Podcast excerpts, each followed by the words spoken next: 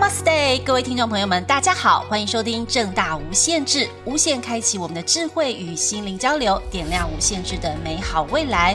我是主持人 JoJo，不知道大家有没有去过印度？说到印度哦，我自己第一时间想到的是宝莱坞的电影，因为我其实还蛮爱看电影的。刚好我们今天录节目的时候，今天是下着雨，所以我对印度的印象就是可能蛮热的，然后也是湿湿的。今天的来宾呢，不但去了印度，而且还在那里工作生活长达八年。来宾非常特别，他二十二岁从正大新闻系毕业。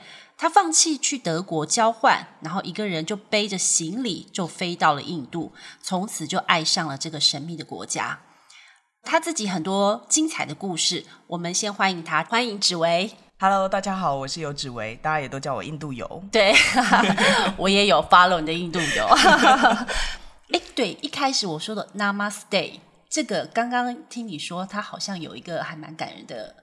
含义在里面。对，因为我本来就知道 Namaste 它是一个梵文里面的古字嘛，然后到现在其实无论是印度正式场合，或者是呃大家见到面的时候，也很常说 Namaste。但我原本的想说它就是一个招呼语，对。然后因为你问我就是这个题目，我就想说，嗯，我去查一下好了。然后我我发现，在梵文里面，它是一个很浪漫的含义，因为是。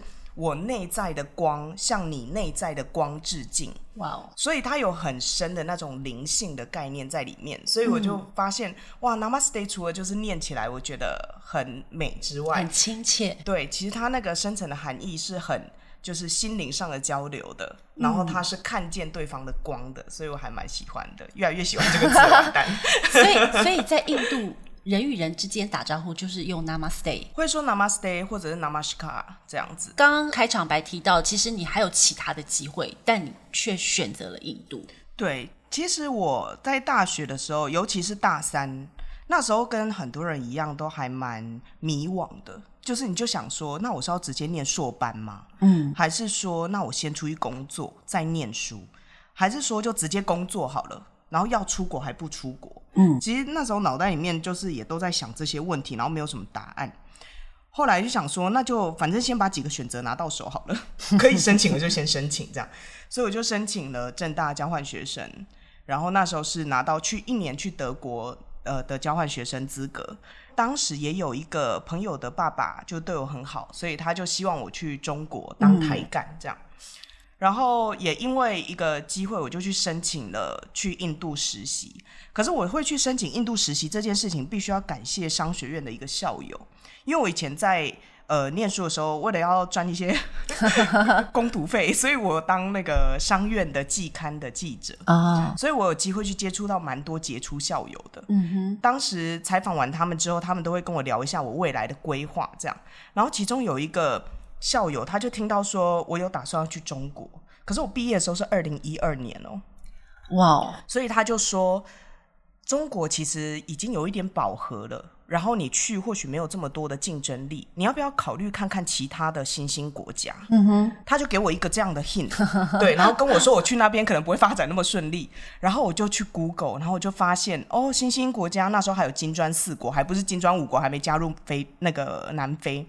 然后我就看了一下那些国家，之后想说，哎，印度好像蛮有趣的，我对它一无所知，又可以去增加履历的经验，又可以玩，然后又是一个大国家，不认识它，然后边旅游了解别人的文化什么的，所以我就开始找去印度的机会。而且你对它认识大概就是只有金砖四国，在那时候真的完全没有概念，因为那时候我去面试的工作是呃新德里，就是印度的首都，当地的。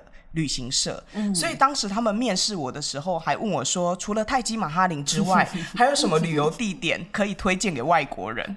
然后我那时候还去 Google，你知道完全不知道，所以我就还去哦随便搜寻，然后回答他这样。所以我那时候真的就是，呃，你可以说初生之犊不畏虎，但其实也真的就是因为什么都不知道，所以就很勇敢。真的，我真的觉得心理素质真的很强大，而且是因为完全未知，所以你做了这个决定。对，与其说我喜欢未知，我觉得我比较不喜欢已知。就是例如说，我当初考虑去中国的那个台干机会，说实在话，一直到今天来看，都前途似锦。嗯，可是我知道我会走到哪一个位置，就是我大概知道接下来的升迁会怎么升，然后呃，目前坐在那个位置上的人收入跟他的生活样态是怎么样，然后我觉得这一条铺好的路对我来说有点可怕。哦，了解，因为已你大概已知了，所以你不会选。对，OK，那好，回来聊印度，就是。呃，我们知道哦，印度跟台湾其实文化上的差异是蛮大。嗯，呃，听说印度是光是它的官方语言，它就有二十二种。对。然后印度点不到咖喱吗？这件事情我待会要听紫薇怎么说。然后我想知道一下，当时你做了这个决定之后，你怎么去适应它？然后有没有让你印象最深刻的？我觉得，因为我刚去印度的时候，我的身份是一个实习生，所以我当时月薪是一万六卢比，就是台币大概九千块。对，然后，所以你要说我与其是适应那个环境，或者是了解一个国家，我反而觉得我唯一的目标就是活下来，活下去。对，怎么样在这样子的未知的环境里面，自己一个人活下来？对啊，嗯，然后。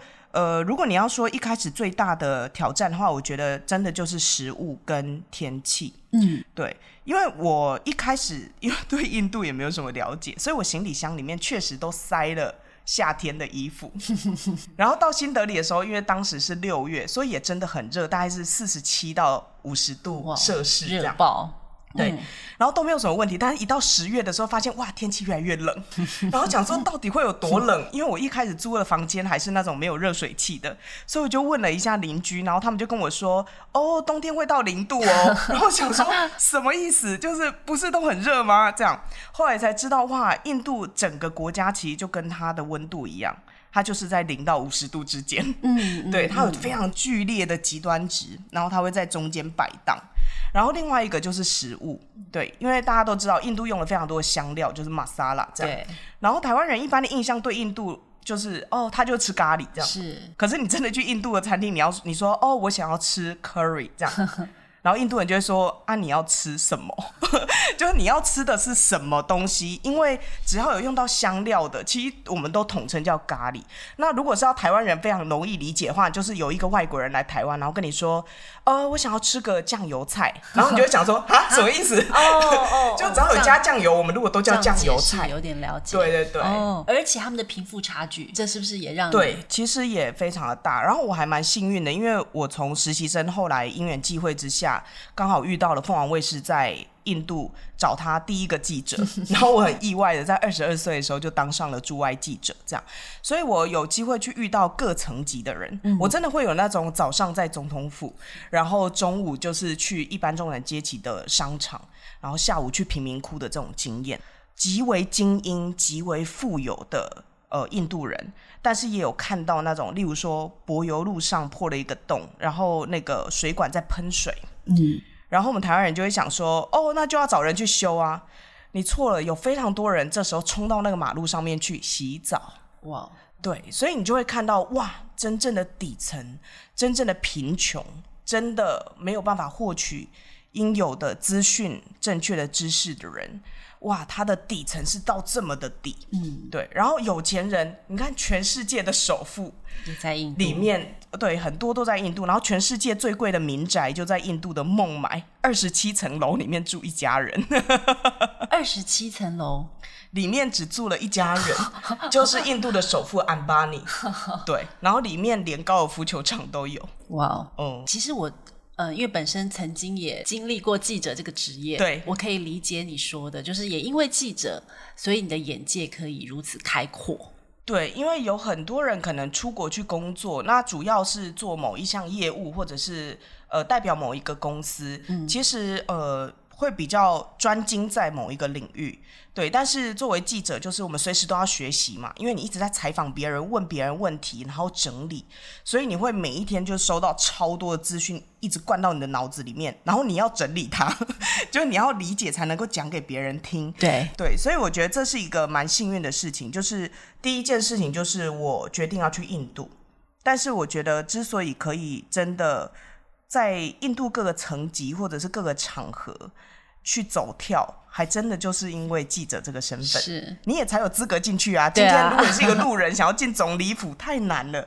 或者是今天你要怎么看到国际的元首握手，这个就是记者的身份，他的。呃，我觉得他的使命，嗯，跟他很幸运可以站在第一线，你看到的历史会由你嘴巴里面说出来。我觉得那件事情是很刺激的。你做这些决定，你怎么去说服你的父母亲？尤其你刚才聊到的，就是光是生活下去这件事情，可能他都有一定的难度。嗯，对，这个部分是怎么去克服？我觉得我性格里面可能真的有一种很强硬的。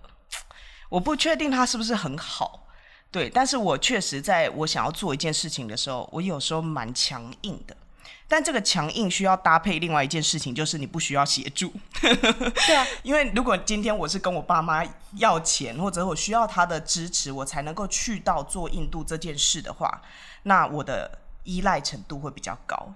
所以我觉得我内心里面去做了一个笃定的事情，而且我要靠我自己去做，我做得到的时候，我就会。可能会少掉一些需要说服的那个步骤，oh. 但说实在话，要去印度肯定会有家庭革命啦。这件事情和选科系，有些人选科系就已经要家庭革命了。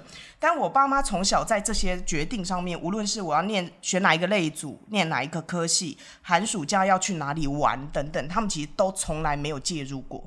他就是让我自己做决定这样。可是我有一点意外，我那时候要去印度的时候，我爸妈都使出了。情了大绝，我有意外哦，因为我以为他就会说，对啊，他从来都没有给你什么阻止，但是印度真的是会让人担心啊。对，我觉得就是担心啦，所以我妈那时候就是呃，真的有大哭，然后说很危险啊之类的。然后我爸是我第一次跟他讲说我已经决定要去印度，然后他说多久，我就说一年，然后他就对我大吼说。我不是说过不要去吗？这样子，因为我以前在那边喊说我要去印度的时候，他们就想说啊，就说说这这个小孩应该不会去这样。真的。对，然后我当下愣了五秒，就是真的空气凝结，我们两个对看，这样在他吼完我之后，然后我就很冷静的说出，可是我要去，然后他就安静了。那我觉得我爸妈心理素质也确实很强，因为有时候你很强硬，对方也很强硬的时候，就会。爆炸嘛？可是在我很强硬的时候，我爸妈选择柔软，嗯，所以我也很感谢他们。我爸后来帮我买了去印度的机票，哦，妥协。然后我弟弟在我的笔电里面偷偷夹了五千块台币，然后说让你去印度用。对，然后我妈是后来就是边哭然后边说没关系，只要你开心，妈妈都支持你。这样对，所以我觉得我很幸运啦，就是有些人会觉得是因为我不动摇。可是，我也很感谢在我另外一边的人选择对我柔软。嗯，对，其实我觉得可以顺利的去做这个选择，其实家庭的支持，这个力量其实也是很大的。对，然后我觉得这个担心一直都没有暂停，尤其是我们最大的冲突是因为我一开始说要去一年嘛，然后我结果待了八年，对，所以我决定要留下来的那一个时刻，我跟我爸冲突是最严重的。我爸后来有几个月都不跟我讲电话，他很生气，他觉得就让你去一年了，你还要留下来这样。可是后来我记得是二零一五年吧，好像我在印度的第三年，我带他们去印度一趟，然后自助旅游。Oh. 然后呢，旅游完之后，我爸妈还是对印度非常的恐惧，我带他们走，并没有改观，背包客的行程，更恐怖。对，因为我的印度朋友都说 you are evil，就是我就是个恶魔，还带他们走这种不高级的行程。可是我想要让他知道，我看见的印度跟我喜欢的地方这样。然后回来之后，我爸妈就说。嗯，就这个国家可以去体验一次就够了，那我们可以去别的没去过的地方旅游。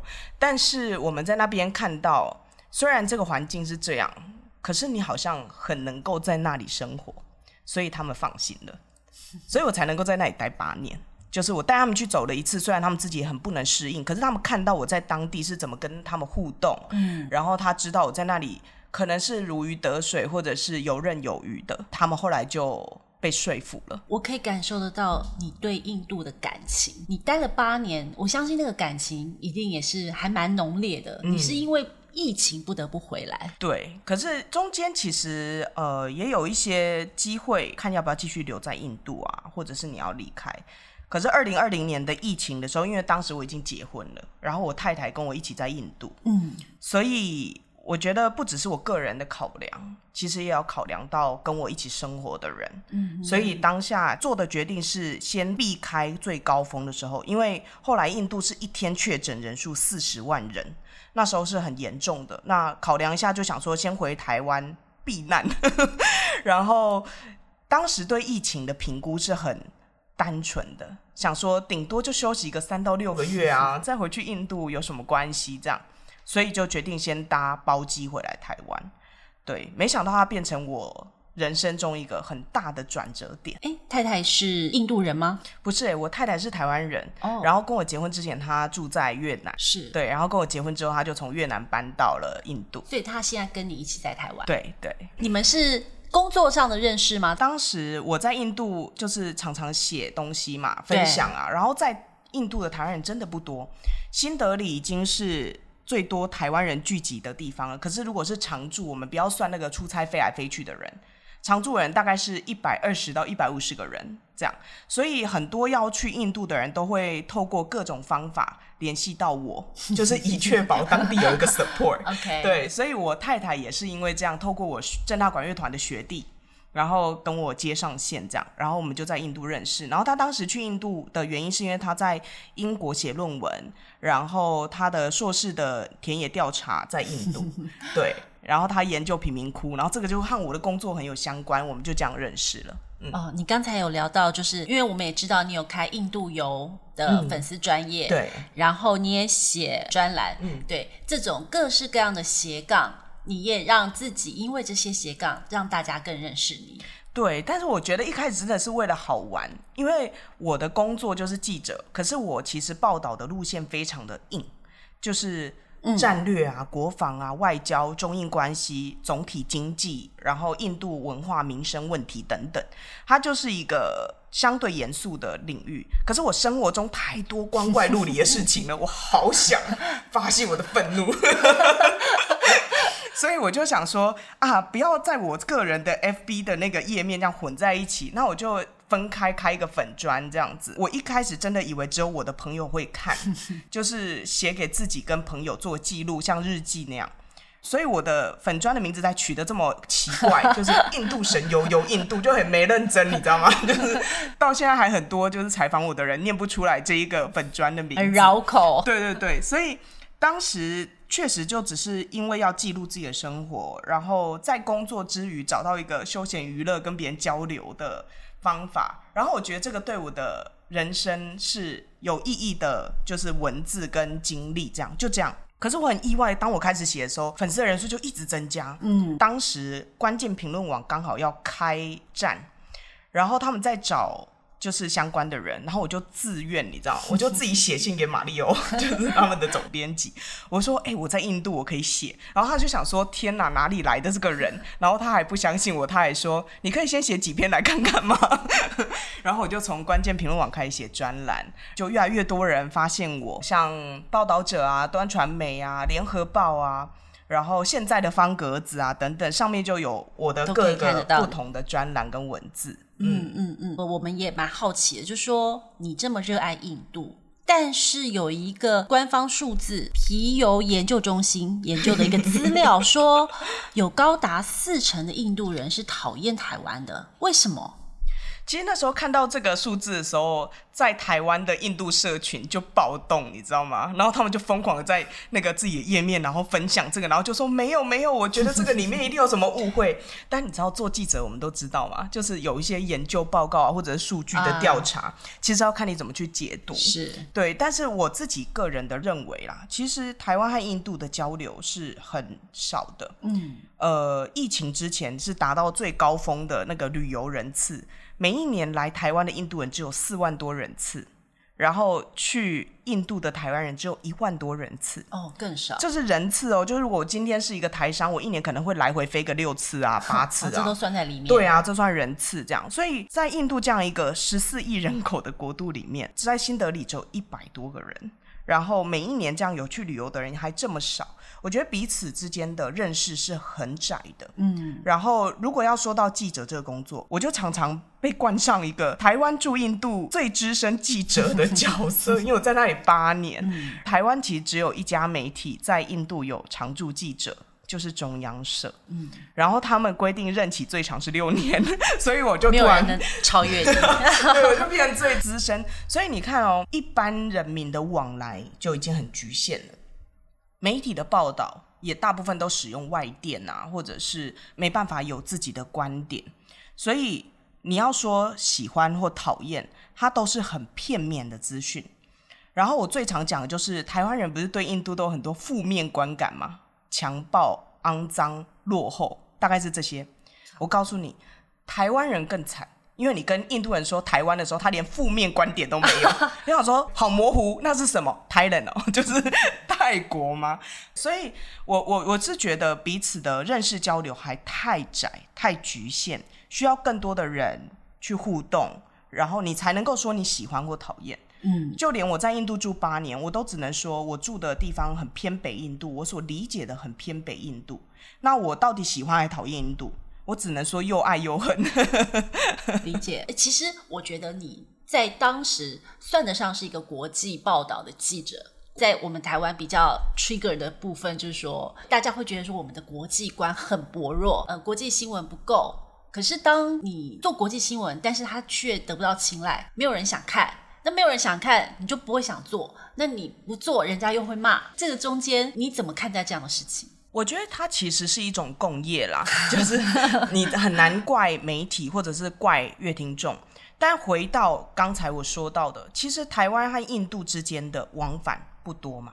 嗯，为什么我们都很关心两岸？因为跟我有关啊。可能我爸就是台商啊，可能我的阿姨正在中国旅游啊，或者是我们家有生意跟中国厂商有往来啊，所以他有新闻里面我们说的贴近性，或者是他对我是有影响的，切身相关。对，对，所以我觉得我们想要看国际新闻，最终会回到一个核心，就是我们和国际有关嘛。对我来说。呃，国际观是很多个层面的，不是去很多国家就叫做有国际观。你有看过那种好有钱的人，然后他去好多国家，他去每一个地方都在批判他，他们要了解那个地方，就是我说的才是对的。那这个人有国际观吗？我不认为。或者是从来没有出过国，但是他阅读了非常多的书，然后他很愿意交外国的朋友，然后很愿意聆听别人文化背景上为什么和我不一样。那这样的人有国际观吗？对我来说是有的，对，所以我觉得回归到最后，你很难改变别人，但你可以改变你自己。今天你抱怨国际新闻很少，是你看不到，还是你没有要看？你有自己去搜寻过国际新闻吗？我觉得其实只要回到这一点就够了，因为你很难说哦，那现在全台湾就是一个小时的新闻里面 要有四十分钟是国际新闻，这太难了。对，它就是一个自由市场，它是一个竞争的地方。那我以前就常开一个玩笑，就是中国非常在意印度的新闻，因为他们有边界的问题，经贸往来也开始增加。然后会有发展中国家之间的竞争，可是呢，在有一些区域合作上又必须要合作。然后印度洋、太平洋之间的海军跟整个势力平衡，他们都和彼此有关。所以我就常开一个玩笑说，我以前做凤凰的记者，常常我这一条回去，我知道是头条或前三条，那我把一模一样的新闻直接送给 台湾的媒体。就不会播，可是也确实啊，因为跟无关嘛，所以电视台的编辑要做一个决策啊，这件事情台湾人在意吗？有影响吗？对，所以我觉得如果要讲到国际观的话，其实每一个人的角色，政府无论是新南向啊，或者是其他的和别的国家有更多的互动，企业你必须要跟他有往来贸易啊，或者是互动，然后一般人民从旅游开始，或者是从认识对方的文学。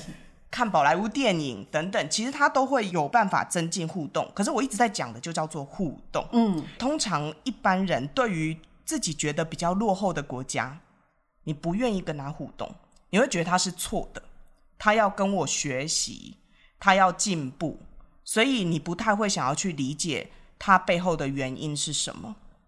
可是我以前在印度当记者，最深刻的一件事情是，每一件事情我不懂的，或者是对我来说太光怪陆离了、太奇怪了，我去问为什么之后，我都会得到我没想过的答案。例如说，印度有很多人到目前都还是没有使用厕所，但大都市啊什么之类的都会使用。大家就会想说啊，他就是穷，然后卫生的观念不好，所以不用厕所。结果真的去理理解之后，原来在印度教的教义里面，你去厕所是脏的，嗯，所以你是为了干净，所以不要用厕所。所以我觉得去理解别人的为什么，然后你再去想，那身为台湾人，我为什么这么想？当你都理解了双边的立场之后，你去做一个决定，我认同什么，但是我接纳别人怎么想，那它就是一个最基础的国际观。对，你不要把自己局限在一个。认知里，因为这个是你的社会化过程。我从小的成长的经验导致我有这样子的理解，可是你的理解不一定是正确的。嗯，尤其是在面对发展中国家的时候，你要能够打破这个框架。因为我们很常觉得欧洲是对的嘛，美国是对的。理解，嗯，其实是你不知道，不是真相。对，就跟新闻报道一样，你知道的是。西方媒体的观点或台湾的观点，嗯，所以其实到最后，如果你真的愿意打开你的心胸，例如说我在印度越久，我就越觉得我不认识印度；我在说印度的时候，我就会越觉得不确定。对，就是我有我的经验，但是我讲的都是我所看见的，可是我确实有一大片未知是我还没有探索到的，所以我不敢笃定。我觉得最终是你愿意接受那些你没看过的、你不知道的，然后不是觉得你全知。其实最终你会觉得你是没有一个正确答案的。嗯，很多事情都不是非黑即白，或者是一定有所谓的对错。刚刚聊到，就是你从印度回到台湾三年了。嗯，好快。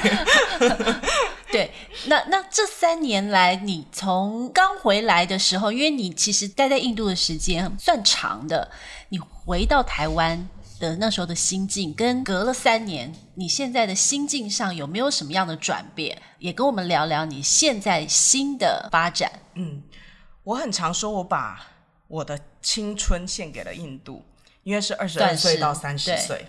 然后我也会说，印度是一个发展中的国家，我是一个发展中的人，对，所以我很感谢那八年给我的养分。然后我一直觉得那些养分，即使在我离开印度之后，都一直推着我往一些地方前进。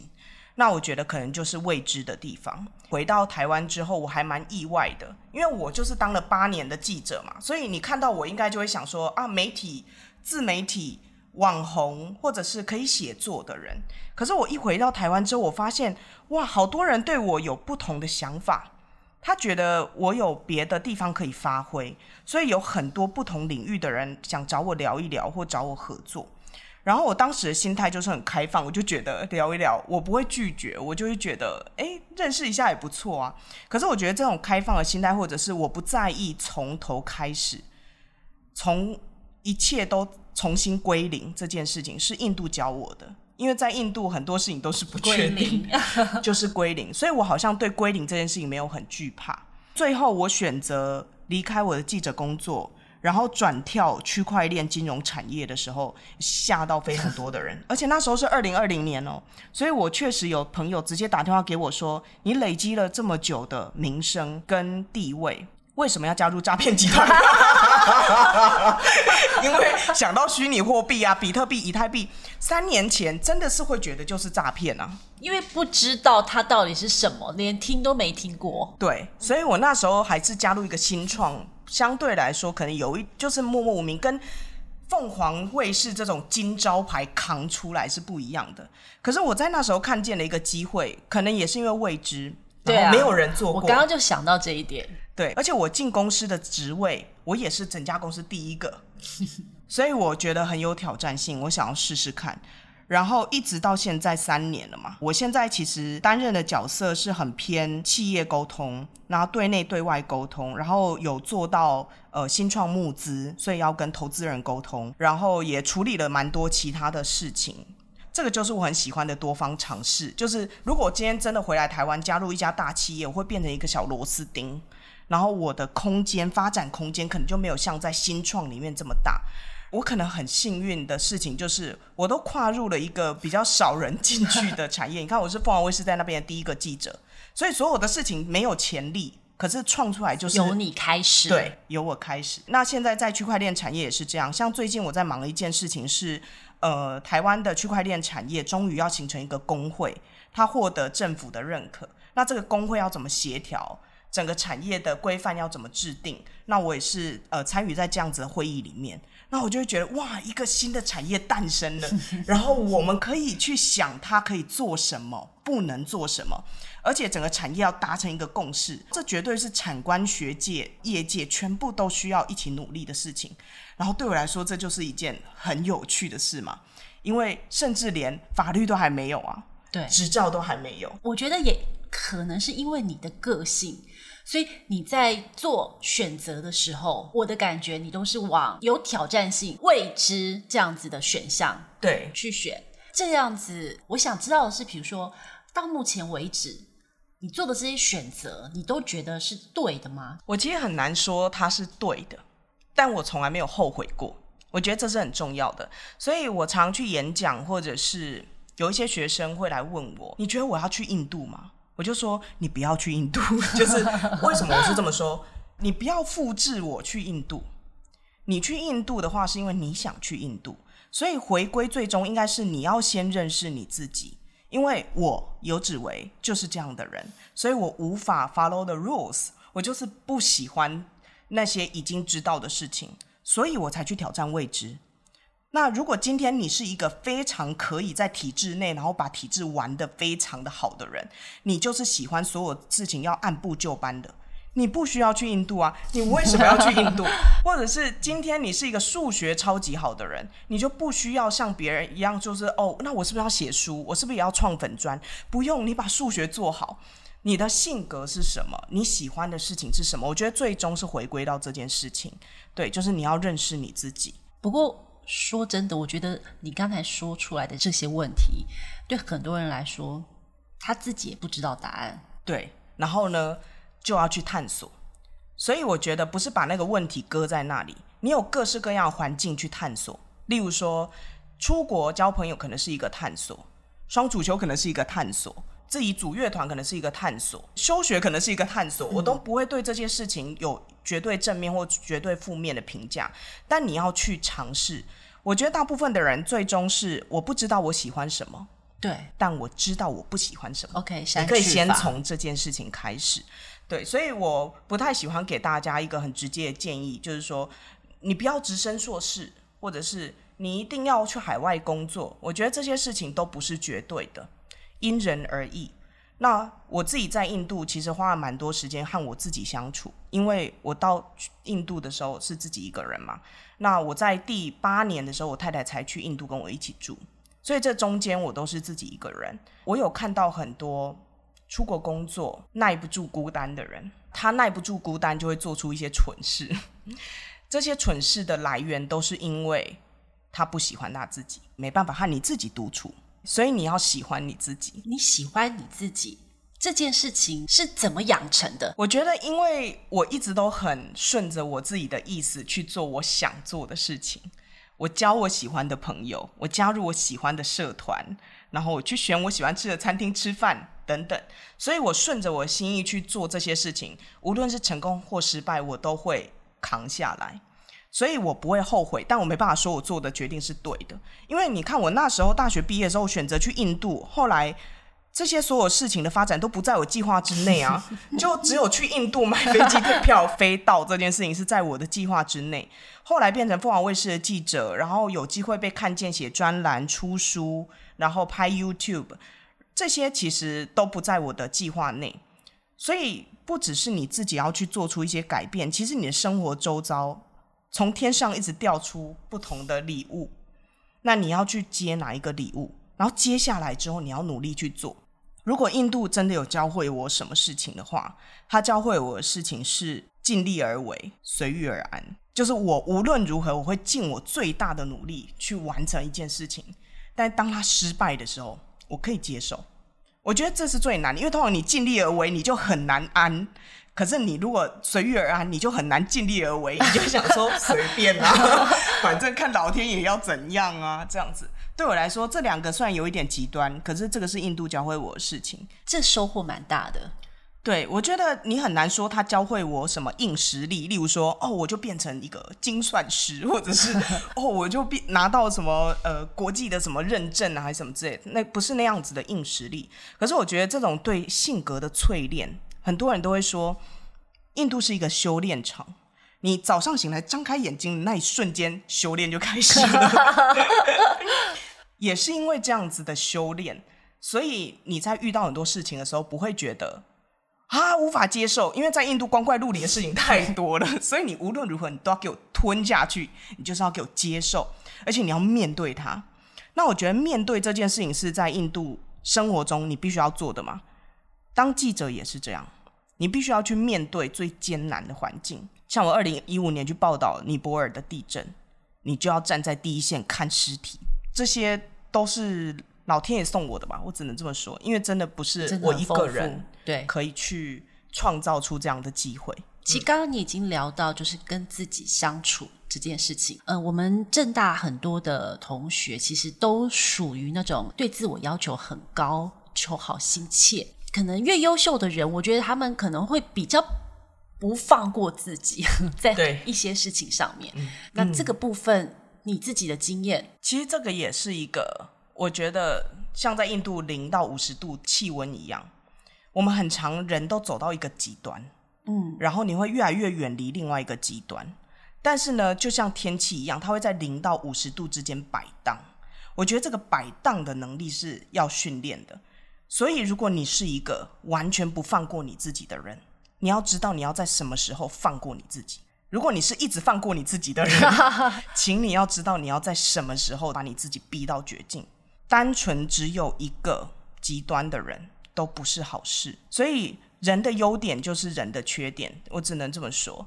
那你要怎么去训练这件事情？第一个，你要愿意去认识你自己。可是，认识自己这一条路是很辛苦的。第一个，你可能看不出你自己是这样，你的认知的自我和别人认知的你是不一样的。这时候你会需要朋友，那你的朋友必须要来自多方，你才能够看清楚这个大家可能都看不出来的盲点。所以多交朋友对我来说真的是一件很重要的事情。以前我在剧场里面就会有外交系的啊，国贸系的，管乐团里面更不用说了，各种政治系啊、资管系啊等等。我有机会去见到这些不同的人。双主修的时候，我至少会遇到商学院的人。所以影响我去印度的这个人，居然不是传播学院的，是商学院的校友。对，所以这些人都会在不同的时刻成为你的养分。他不只是你认识他们，拓展你的人脉，他在帮助你认识你自己。然后，如果你一直把自己局限在某一个小圈圈里面，你对自己的认识，或者是你自己未开发的潜力，也会无法打开。这就是之前我看过一本写印度的书，我觉得讲得非常对。就是你去印度之后，你的那个感官会突然被放大。你以为的臭，还有更臭；你以为的有钱，还有更有钱。那我觉得人的人脉网或者是交友圈也是这样，放大它。然后你就会看见不一样的世界，还有看见不一样的你自己。如果有人正在听这一集的话，我觉得会受到你很大影响。真的吗？我觉得就是怎么去找到自己，认识自己，也许就会有人觉得，嗯。他试试看，用这样的方式能不能认识自己一点？对，然后你的朋友可以很多元啊。我刚才讲的是一个比较，你知道要和人接触或者要进入一个群体，有时候你会觉得很有障碍。可是如果你是一个很爱阅读的人，或者你是一个很爱看电影的人，哦、也也是放大你的吸收的领域。嗯、你的电影是不是都很好莱坞？加一点宝莱坞嘛，你会看到别的世界。哦、嗯，OK，现在也很多的学弟妹、同学们也正在走在探索或是冒险的这条路上。关于印度的话，是不是如果对印度这个部分想要多认识，芷薇这边有一些管道？对，其实现在也有也有越来越多台湾人去印度了。那当然，我在我的粉砖上面，印度神游游印度它是 FB，很我知道很多人现在已经不用 FB 了。对，那你可以去看一下我以前写的这些贴文啊等等。那我之前其实有创立了一个呃网站，它叫做就是要印度。对，里面其实不只是我写的，还收集了很多有印度经验的人写的东西。那我也会建议大家，其实我以前当记者的时候，我是怎么吸收到很多不同的呃资讯的。就我会故意在我的 social media 上面去加很多跟我意见不同的人的页面，嗯，然后加很多立场不同的媒体的粉砖，在我追踪他们的时候，我在滑的过程中，我就会一直看到，我是故意去创造这个环境。对，我在滑我朋友的动态的时候，也会不小心滑到 Washington Post，OK，不小心滑到 The Hindu 印度的。媒体，久而久之，你就会知道哦，他们有这个观点，哎，跟他又不一样，然后跟谁又不一样，真的很特别。通常，不过我觉得也打开了，比如说，就我个人而言，哎，这是我从来没有尝试过的，因为我都是选择自己同温层的。的对、嗯、你讲的话，我喜欢听，我才去加你。嗯、所以我觉得你那是另一个。层面的思考。对，那关于印度的话，其实我还是建议大家，Netflix 你可以多看，宝莱坞电影真的太多了，多看，这会是一个很好的入口，而且轻松。然后，如果你今天是一个常出国的人，你也喜欢出国去走一走，我觉得这个都会有助于你对这个国家开始有一点点认识，你开始打开你的眼界，或者你开始。接触到，然后你知道那种 culture shock，可能有一冲击的一瞬间，它会带给你不一样的想法。所以我觉得这些都是生活中慢慢累积的，一点一滴。不是说今天我就一个月，然后猛看印度新闻，我就会变成好了解印度。No，他不会。你待了八年，可能都还不敢说自己很了解。对，然后这个世界很大嘛，所以也不一定你一定要全部都去了解印度。但是你要知道，你能在这样子资讯非常庞大的世界里面，你要怎么样不要变成只有从一个好小的圈圈里面去看世界？因为如果你是这样看世界，世界也是这样看你，你也会变成那样的人。嗯，对。所以我觉得有很多管道啦。其实现在的学生，我相信。你是有管道，只是你要愿意去打开它。谢谢芷薇，我觉得有被开天眼，第三只眼睛的触动。不要设限，打开它。不论是走出去，不论是透过网站各种方式。很多人会问我说：“我在当记者，或者我现在在区块链金融机构，我希望达到的自己的目标是什么？”我的目标就是今天我可以去贫民窟。我也可以去总理府，我不会用去贫民窟的态度去总理府，但我也不会进不了贫民窟。我希望我可以在每一个地点遇到每一个人，我都能够跟他互动，然后我都会享受当下那个环境，我可以享受的事情。对，所以我觉得那个就是弹性。今天五十度，我也可以在五十度下生活；零度，我也可以在零度下生活。嗯。嗯，毕竟紫薇是在算是相对比较恶劣的环境下活下去，就是我觉得可能印度给他的养分就是求生。对，而且我现在进区块链金融机构，很多人就会想说，哎，那你是怎么在那里活下来？你又没有 金融经验，又没有新创经验，没有科技的经验，你是怎么样进这家公司，而且还在那边待了三年这样子？那我觉得其实就是求生欲，就是当你不懂的时候，我去搞懂。当我没有这个能力的时候，我去建构这个能力；当我没有这个经验的时候，我就去学习。所以就一路一路的去累积自己。然后我记得那时候我们老板找到我的时候，他有说到我没有的经验跟可能需要补足的缺点，但是他说他看到我的一个特点，就是无论怎样我都会活下去。然后我被印度训练出了所谓的街头智慧。对，所以我觉得这个能力，无论是在区块链金融产业，或者是当我去别的地方的时候，好像都用得上。对我这个人今天长成这个模样，我觉得印度带给我的那些练习是非常非常宝贵的。最后，我想说的是，很恭喜，我觉得是，我觉得很恭喜你，因为印去了印度得到了这些，也很谢谢，就是今天你愿意。跟我们分享你得到的这些，我们今天的节目先到这边告一个段落，因为我觉得再聊下去，我其实很想再继续聊下去，因为我觉得紫薇的故事真的非常精彩哦。正大的校友有十四万人，每个校友都有属于自己独特的人生故事。政大无限制会邀请更多嘉宾来分享精彩的故事。谢谢大家的收听，我们下次见。如果喜欢我们的节目，别忘了按下订阅、分享，也希望大家到我们的官方 IG 留言，最想听哪位校友或师长的人生分享。最后也请持续锁定我们正大无限制。谢谢紫薇，谢谢九九，拜拜，拜拜。